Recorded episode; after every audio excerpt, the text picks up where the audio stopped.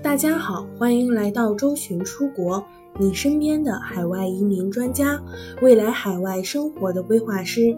移民的道路有困惑，有困难，我们一直一路同行，一路相伴。更多移民、教育、海外生活、资产配置的相关资讯，请关注周巡出国 VIP 服务热线四零零六二四六五幺幺。澳洲自从换上了新总理之后，虽然没有大的变动，但是可以感受到澳洲移民的走势是趋于良好的。所以最近也越来越多的申请人开始选择移民澳洲的数量明显增多。同时，大家也开始考虑绿卡和国籍的关系。很多申请人觉得拿到绿卡就足以，可以享受福利，也可以让孩子过去读书。自己也保留中国国籍，回家方便。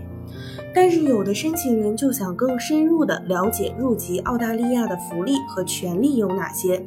那么今天这期节目就来普及一下澳洲国籍有哪些权利和义务。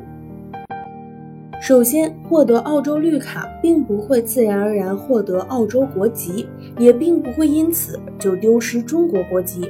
而是继续持有中国护照，保持中国国籍。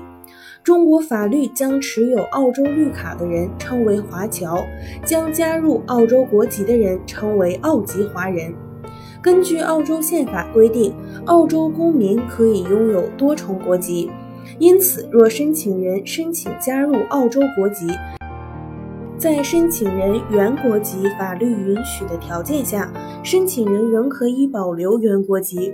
反之，当澳洲公民申请加入其他国籍时，也可以保留澳洲国籍。拥有双重国籍的公民在享受澳洲公民权利的同时，还需要履行澳洲公民的义务。值得注意的是，中国不承认双重国籍。一旦进入其他国家国籍，就等于自动放弃了中国国籍。今后回中国就要像出国一样那么麻烦。关于权利和义务，只有公民享有，永久居民不能享有的五种权利，包括选举权、被选举权、参军、被选为陪审团成员和从事政府的某些特殊工作，比如情报人员。一旦加入澳洲国籍，不管你是否居住在澳洲，都将终身保持澳洲公民身份，并受澳洲海外领馆保护。绿卡持有者如果在澳洲被判刑十二个月以上，绿卡就会被取消，而澳洲国籍是不受影响的。若父母有一方或双方持有澳洲绿卡，其出生在澳洲的孩子是享有澳洲公民的身份。如果孩子在中国出生，那么孩子是中国公民，当然可以以后申请澳洲绿卡。若父母双方有一方是澳洲公民，不管孩子出生在哪个国家，孩子出生就具有澳洲公民身份。澳洲于一九一零年开始建立社会保障体系。是世界上实行社会福利制度最早、社会福利最好的国家之一。新移民抵达澳洲之后，马上就可以享受免费医疗保健及家长津贴等福利。新的永久居留签证持有者，除了在最初两年内不得申请失业救济、紧急综合救济和学生津贴，其他社会福利和公民一样。比如免费中小学教育、学生贷款、免费医疗等，持有签证满两年之后可以享受所有澳洲福利。澳洲永久居留签证持有者可以自由地到新西兰定居，享有新西兰绿卡的所有权利。值得注意的是，澳洲永久居民和公民享受的权利大致相同。关于澳洲社会保障津贴。首先，第一个残疾人和病人救济金，因为伤残领取抚恤金的人和因为患病领取临时补贴的人，可以接受政府提供的康复治疗和培训。因为孩子身体、智力或心理伤残，需要在家里得到护理和照顾的，父母或监护人可以领取残疾人和病人救济金。已经就业或者正在接受培训的，但是不能使用公共交通工具的伤残，可以领取交通费补贴。长期在家照顾严重伤残的养老金领取者或领取其他补助者的人，可以得到护理者补贴。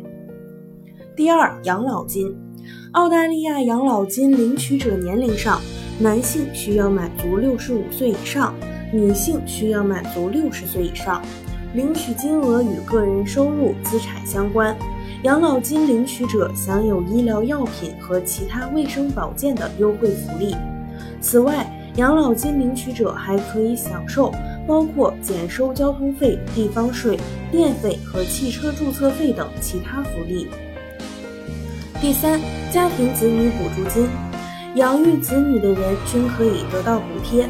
孩子助养费根据该家庭年收入、财产情况而定，但领取补贴必须经过家庭收入和财产情况的调查。家庭补贴通常每两个星期发一次，交给主要监护人，一般都是交给孩子的母亲。第四，孕妇补助金，居住在澳大利亚且孩子在澳大利亚出生的孕妇可以申请孕妇补助金。在前往澳大利亚定居途中的孩子、生在船上的产妇以及在澳洲居住一年以上的外籍孕妇也能享受此种补助。每分娩一个孩子就得到一次分娩津贴。第五，全民享有免费医疗保健。国民保健是澳大利亚国家健康保险计划，新移民可以享有大多数免费医疗服务。国民保健患者可以享受免费公立医院的治疗，国家将会为病人支付看医生的费用、在公立医院手术、住院的费用。通常情况下，开业医生、医院与政府实行统一结账，病人只需要刷卡而不需要付费。国家不会为病人支付药费，但政府通过医药补贴计划对许多医药处方给予补贴。除此之外，还有学习津贴、失业救济津贴、边远地区津贴。看护津贴、配偶津贴、电话津贴、房租津贴、交通津贴、托儿津贴等，但新移民要在拿到签证两年才有资格申领部分社会保险贴，包括失业救济金和学习津贴。新移民在抵达澳大利亚之后即可享受的福利包括医药津贴、孩子助养费。特别救济金、大学奖学金和学费免息贷款的偿还等项。想详细了解更多澳洲移民，可以添加微信客服幺三九幺六二九五九五四。更多移民资讯，请关注官方微信公众号“周巡 Visa” 以及官方微信服务号“周巡移民”的拼音全拼。我们下期再见。